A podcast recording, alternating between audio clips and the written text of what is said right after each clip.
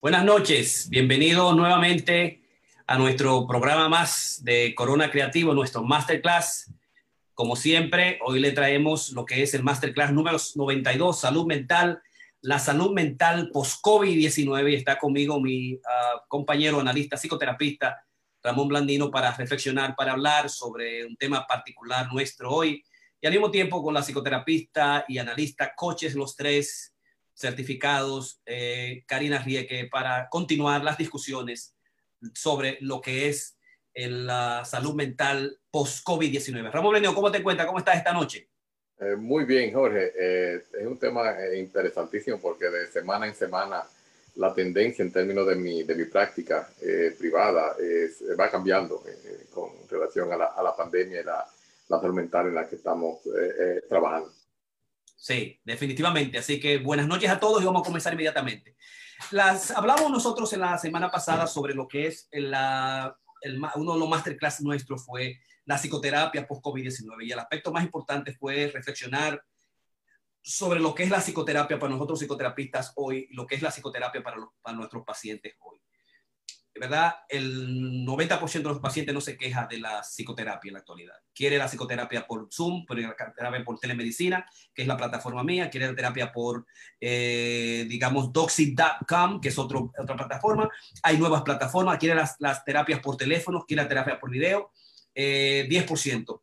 Eh, un, uh, una paciente quiere porque el niño, como dije, no quiere el niño pequeño ver los problemas de los adultos y que quiere la terapia presencial. Una familia quiere que yo vea a la niña y al niño presencialmente para hablarme cosas que no puede hablar con el esposo que está dentro. 90% se siente contento. Nosotros estamos contentísimos porque yo pude hacer mi práctica, llevar a mi hija eh, a, a, la Universidad de Niágaras, pude estar ella una semana eh, y pude ver mis pacientes todos en el estado de Nueva York, porque el estado de Nueva York lo permite. Entonces, eso es la psicoterapia. El otro aspecto es que la psicoterapia mía, como dice Ramón, ha cambiado y es un 100% teleterapia, eh, teleterapia, televideo, tele, tele, con telefónica.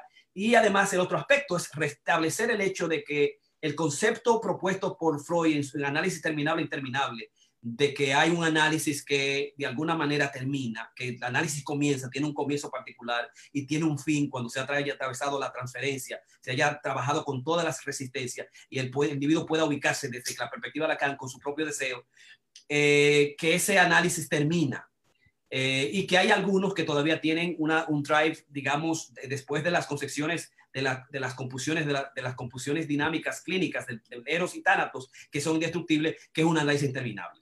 Eh, la reestructuración nueva, la nueva visión, el nuevo esquema de la psicoterapia es el hecho de que eh, alguien entra y no va a entrar porque tenga un problema de salud mental particular o porque tenga unas condiciones, un desorden eh, eh, una crítico crisis, sino va a entrar porque en la actualidad, por ejemplo, la salud mental se va a enfocar mucho en trabajar en los post-traumas, eh, el, el, el, PTSD. El, la mayoría de nosotros vamos a quedar traumatizados por el mismo proceso del COVID-19, por el mismo proceso de aislamiento, por el mismo proceso definitivamente de, trauma. Ese es el elemento importante. O sea, la incidencia de PTSD, la incidencia del trauma es una de las consecuencias fundamentales de este proceso pandémico. El otro aspecto es la incidencia además de uno de los trastornos eh, obsesivos, que es un 10% de la población, que posiblemente eh, aumente un 1% hasta un 10%, que son los OCD o los trastornos de estrés, eh, de los eh, obsesiones, eh, de los obsessive compulsive disorder, los desórdenes obsesivos compulsivos, el hecho de que el individuo tiene que cuidarse en su demasía, los pacientes obsesivos compulsivos se están traumatizando, se están haciendo más extremos, necesitan medicamentos y necesitan también, digamos, atenciones críticas eh, hospitalarias y medicamentosas, ¿no? Y pienso que va a ser uno de los grandes problemas, de los grandes problemas de la salud mental en el post-COVID-19, desde la perspectiva, digamos, filosófica, que lo que la introducción del COVID en la actualidad ha cambiado nuestra vida, la vida profesional, la vida en la salud mental. O sea, dentro de lo que es la salud mental post-COVID-19 está ese elemento fundamental. Y el otro es que se va a hacer más necesario los expertos en el área de, de lo que son las pérdidas y el grieving o el dolor o el duelo y no necesariamente por el duelo, y aunque sí por el duelo, por los miles de personas que han muerto, 150 mil y pico en los Estados Unidos, se espera la epidemiología que esto pueda aumentar más, que se pueda duplicar, triplicar. No sabemos cómo va a pasar, pero si el COVID se va a quedar por mucho tiempo, uno, dos, tres años, y, las, y las, los cambios fundamentales que, que estamos haciendo y que estamos viendo en la salud mental también se van a aumentar. Entonces, el hecho es de que se va a necesitar mucho de eh, expertise, eh, conocimientos en el área de pérdida, de duelo por un lado, pero pérdida, porque perdimos la normalidad. Pudimos, perdimos, el, no solamente perdimos el trabajo, perdimos, digamos, el empleo, los, los 40, 50 millones de desempleados que existen en los Estados Unidos fundamentalmente, sino que perdimos el hecho de, lo que nosotros fuimos. Perdimos el, el, el, estamos en lo que es, digamos, el duelo ambiguo. Perdimos el rol, perdimos el hecho de que, que no podamos salir si no es con una máscara, si no es con lavarnos la mano, si no es con cuidarnos del otro es que mirar al otro. Yo estaba en un trail esta mañana en Rosedale, en un sendero, y el, el sujeto viene y me ve sin máscara y se, se, se, se pone molesto por el hecho de que cómo es posible que yo no tenga la máscara. Y si yo veo a alguien que no tiene la máscara, también pasa lo mismo. O yo entro al supermercado y entro y no puedo saludar a nadie. Y si voy a pasar de, eh, a, a, hasta la cajera, tengo que ver, eh, mantener mi distanciamiento pero al mismo tiempo que nadie me pase cercano. Entonces hay toda esa dimensión de la normalidad, de la normal, lo que significaba también salir al restaurante.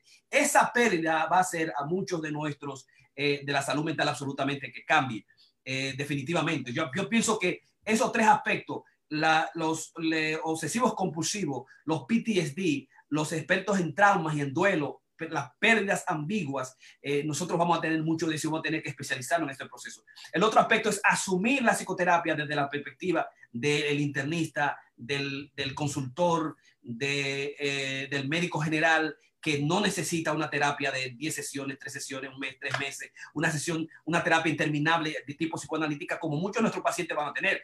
Todavía nuestros pacientes van a venir a hacer una evaluación psicológica, una evaluación de salud mental completa, y todavía vamos a tener los grandes desórdenes mentales. Pero en este caso hay gente que va a venir por una sesión, y sabemos que el 85-75% de la gente que fue a ver al psicólogo a una sesión realmente se curó. Entonces, el modelo funciona. Freud, Ellis, como vamos pasando los Ramón, eh, de, de, la terapia cognitiva, él vio pacientes en vivo de una sola vez. Freud vio varios pacientes que solamente fueron a consulta, una sola consulta.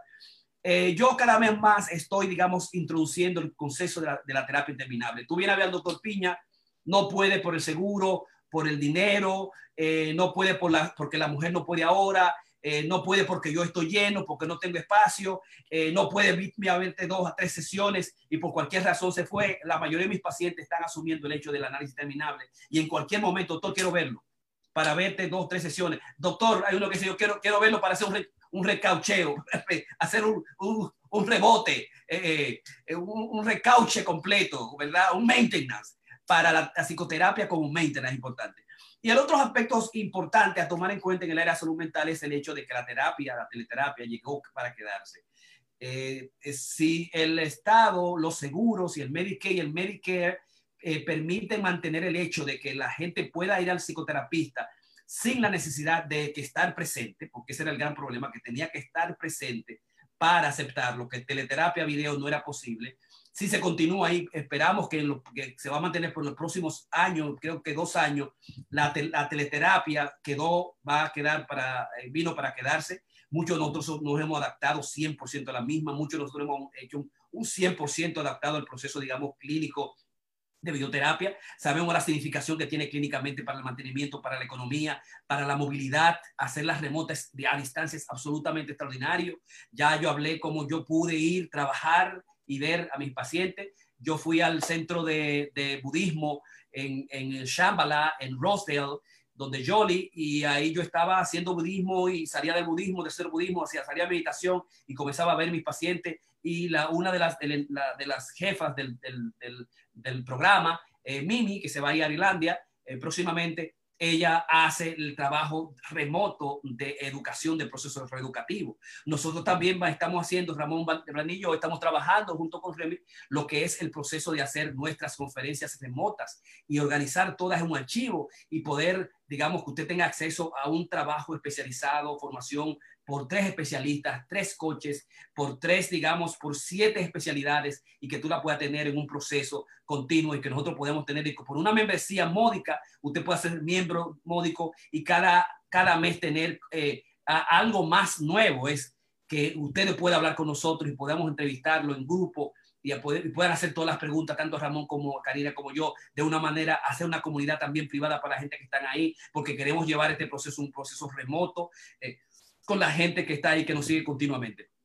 Ese por un lado. El otro aspecto es la parte de la terapia. El otro aspecto es que la salud mental va a tener que, digamos, reubicarse, restablecerse y hacerla fundamentalmente como el proceso, digamos, médico que tú puedas ver a tu paciente en cualquier momento, que exista más acceso, que exista más posibilidades para, para los seguros, para los pacientes, los pacientes que están remotos.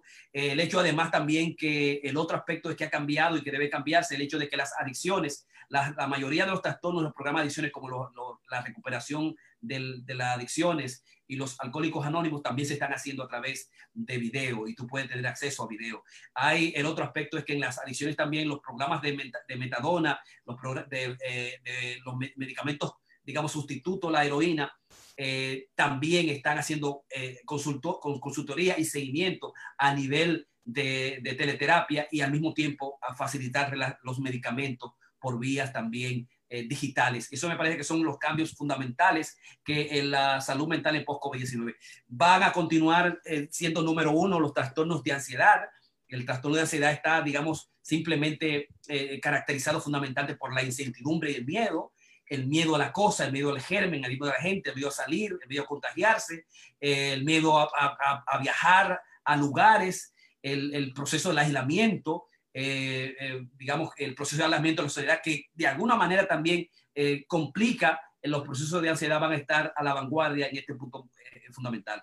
El otro aspecto es que de acuerdo como dice Harari, existe y ya está lo que es la clase inútil, precisamente porque la, la tecnología actual, porque precisamente el, el, proceso tecnológico de teleterapia va a hacer que Facebook se vaya 50% remoto en los próximos cinco años, todas las compañías tecnológicas, el hecho de que existe un hackeo, como dice la mente humana, que te conocen más de lo que tú te conoces a ti mismo, va a hacer que nuestra profesión, la profesión de psicoterapeuta, del consejero, del, del psiquiatra, eh, del, del, trabajador social, de los coches, de los entrenamientos, sean fundamentales, sean vitales, sean las profesiones número uno, que tenga que ver con conocer al otro como nosotros lo conocemos, cómo conocerlo a, los demás, como yo he trabajado con la fórmula de la fórmula mágica de, de baja peso, el doctor Piña, donde uno es el antijaqueo. Y nosotros somos lo, lo que vamos a, a, permitir que el individuo pueda conocer su deseo, parar su deseo, parar su compulsión y poder asumirse a sí mismo, a poder asumir su cuerpo, su físico, su mente y, digamos, eh, ir en contra de, de, lo que ha sido la influencia eh, eh maquiavélica, mezquina de la publicidad, de las industrias farmacéuticas farmacéuticas y de la industria también del comer y el gran trabajo de la, de la, la para el hecho de la, de, la, las comidas. Yo pienso que esos son los aspectos fundamentales de lo que es los cambios en la salud mental post-COVID-19. El otro aspecto, finalmente, es el hecho de que muchas de las, eh, las aplicaciones nuevas, como son la terapia eh, virtual, eh, a través de equipos particulares virtuales, eh, y digitales y al mismo también por la psicoterapia a través de aplicación como lo que es el, el Talk Help. El Help Talk es un programa ahora que va a tener un acceso a 40 millones de usuarios y la mayoría de los seguros lo están aceptando. Con Phelps, el, el, el que sale en la publicidad del, del nadador eh, Phelps, que es el, número uno, el, que apoya, que sufrió por, por depresión y, y, y, trastornos también, de, digamos, de, de, angustia y de ansiedad, y promueve la, la importancia de la psicoterapia, ¿no? O sea que todos esos aspectos hacen el hecho de que nosotros, de, de que la salud mental eh, post-COVID-19, eh, eh, eh, hay que tomar en cuenta todos esos aspectos porque a partir de ahora definitivamente ha cambiado. ¿Estamos, Blandino? Sí, gracias, Jorge. Sí, definitivamente es un, es un paradigma que estamos viviendo donde básicamente eh, estos cambios, como tú dices, llegaron para quedarse, lo que es la, la teleterapia. Eh, por supuesto, en mi experiencia personal, básicamente va a tener un segmento, un, quizás el, el, el, mayor porcentaje va a mantenerse en teleterapia, pero ahí para mí particularmente hay que reformular todo lo que son las teorías, digamos, psicológicas a nivel de, de instrucción en las universidades, porque básicamente cuando nos entrenaron muchas de las cosas que nos enseñaban era eh, establecer, digamos, la alianza terapéutica que muchas veces con, con pacientes nuevos eh, por el teléfono y aún con el video se hacen difíciles. En mi experiencia particular, sobre todo cuando estoy trabajando con familia o con pareja, eh, eh, es, un, es, un, poquito difícil.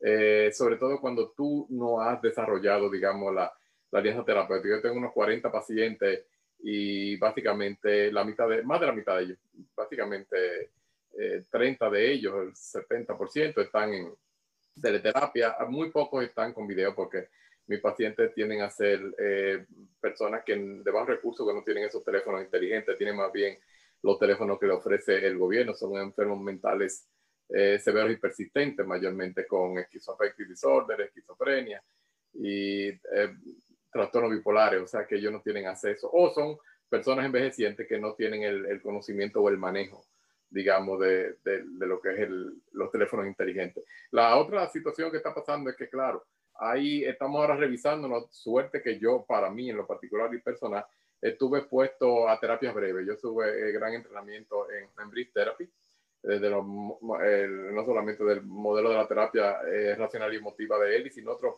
otros modelos que hubieron en los cuales a mí me, me entrenaron para básicamente tres, cuatro, cinco sesiones, a lo máximo 10 sesiones, que by the way, eh, por supuesto, ese es la, la, el número de sesiones, de 10 a 12 sesiones que la mayoría de los seguros están ahora aprobando, hablando de los seguros comerciales, que te dan básicamente tres meses. Tú tienes que hacer un, un plan de tratamiento en el tercer mes o una revisión y tienes que hacer un pedido para que te extiendan el número de, de terapia. Todo esto ha cambiado ahora. Evidentemente no sabemos ni siquiera por dónde va a ir, hasta dónde la oficina del Estado de Salud de Nueva York de Salud Mental va a permitir un 100% de, de terapia eh, por teleterapia. Pero sí, definitivamente es, es un modelo que llegó para crear, para quedarse. Y sí, hay una serie de, de problemas que yo estoy notando y es que eh, no solamente la, el distanciamiento social, o sea, social distancing, como le dicen en inglés, eh, se está ahora convirtiendo un, en una distancia social distance, se está convirtiendo en emotional distance, o sea, una un distanciamiento emocional. La persona puede estar viviendo contigo bajo la misma casa, pero están como emocionalmente están votos, están básicamente eh, anulándose al punto de quizás el estar todo el tiempo junto a la mayoría de estas personas que que están en full up, o sea que básicamente lo, están suspendidos de trabajo y están en la casa, ya se están sintiendo básicamente las pensiones en las parejas, en la familia. No sabemos lo que va a pasar con la escuela. Eh, hoy estuve oyendo que Nueva York va a empezar las clases la segunda semana de, de septiembre, después del día de labor, de Labor Day, y que se van a estar dando clases en las calles, se van a estar dando clases en los parques. Yo no sé logísticamente cómo esto va a, cambiarse cuando venga el invierno. La realidad es que todo esto estamos ahora en una transición, una transición donde básicamente lo que está pasando es que las personas están más ansiosas, más deprimidas, incluso nosotros los terapeutas, porque no sabemos lo, lo que va a pasar. Eh, se está esperando ahora un, rebote de la, de la, epidemia, ahora cuando llegue la epidemia del flu.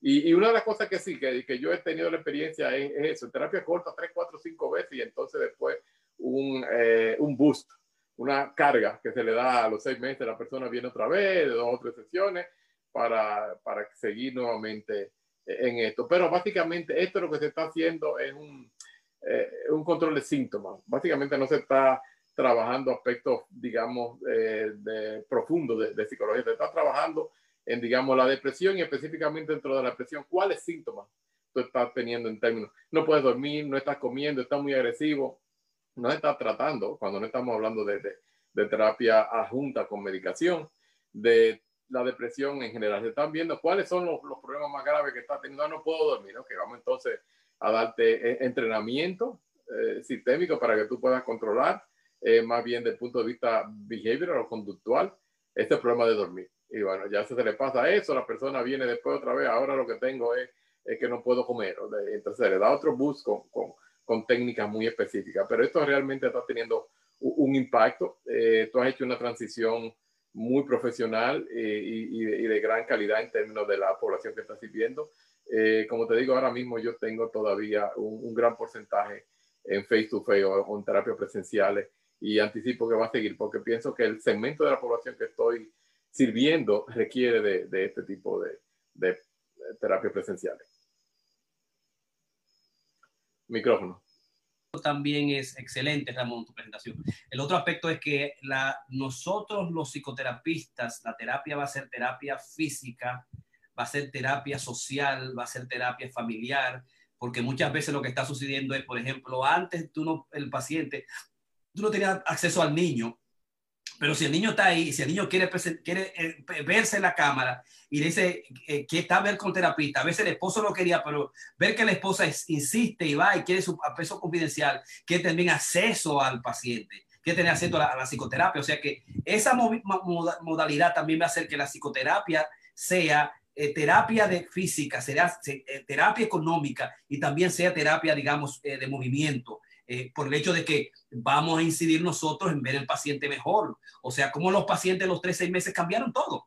Tú dices, cómo cambió su físico por el hecho que se han quedado, se han dado más, más depresivos, más ansiosos, pero también necesita movimiento, necesita un tipo de, de elemento físico. El, el, terapeuta va a convertir en una manera en coach también, porque cómo ha cambiado la economía, qué yo hago ahora, es decir, cómo utilizar de alguna manera también los aspectos de, de manejo del caso, no solamente la terapia eh, eh, interminable, entra, entra cuando quiera, consulta cuando quiera, no importa el tiempo, vuelve cuando quiera, utiliza el proceso cuando quiera, no necesariamente tiene un acuerdo clínico psicoterapéutico, sino digamos, utilizarlo de esa dimensión. Entonces la dimensión también de que el terapista va a ser de alguna manera más holístico y puede ver al sujeto en su sufrimiento, en sus pérdidas, como hablamos, en los problemas eh, eh, personales, los problemas económicos, los problemas físicos de salud que tiene que tener, de alguna manera, digamos, para orientar todo el proceso. Porque el psicoterapista se va a convertir en, una, en un proceso, en un sujeto eh, clave, fundamental en este proceso de post-COVID-19 con todas las dimensiones de angustia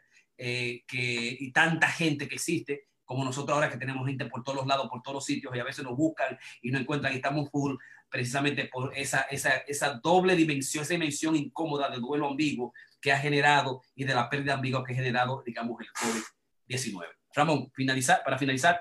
Sí, gracias. Y ahí eh, existen cosas, por ejemplo, que eh, muchas personas no son familiares en términos de la terapia familiar. Existe un modelo que es lo que se llama la terapia familiar funcional sistémica, que básicamente en esta los terapistas incluso no solamente face to face, es face to face home bound, o sea, es básicamente haciendo intervención en las casas. Eh, eh, y este es un modelo que se usa mucho en el sistema de la agencia de los niños de ACS para básicamente con una, a, una actuación participante del terapista en el ambiente, o sea, en la casa. Yo no sé cómo esto va, va a funcionar. O sea, es, es un cambio, tenemos que revisarnos y no vamos a tener que hacerlo de una manera radical en términos de, lo que es la, la, psicoterapia y los modelos. Y esto ahora básicamente las universidades tienen que estar en, en, digamos, en, una, en un momento rápido de reevaluación en términos de la, la, enseñanza de lo que es la práctica de la, de la psicoterapia.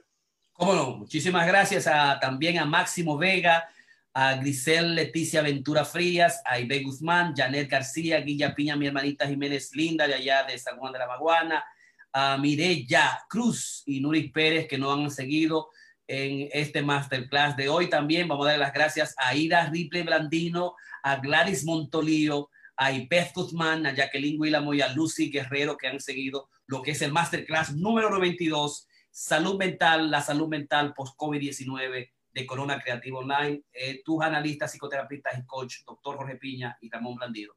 Buenas noches. Buenas noches.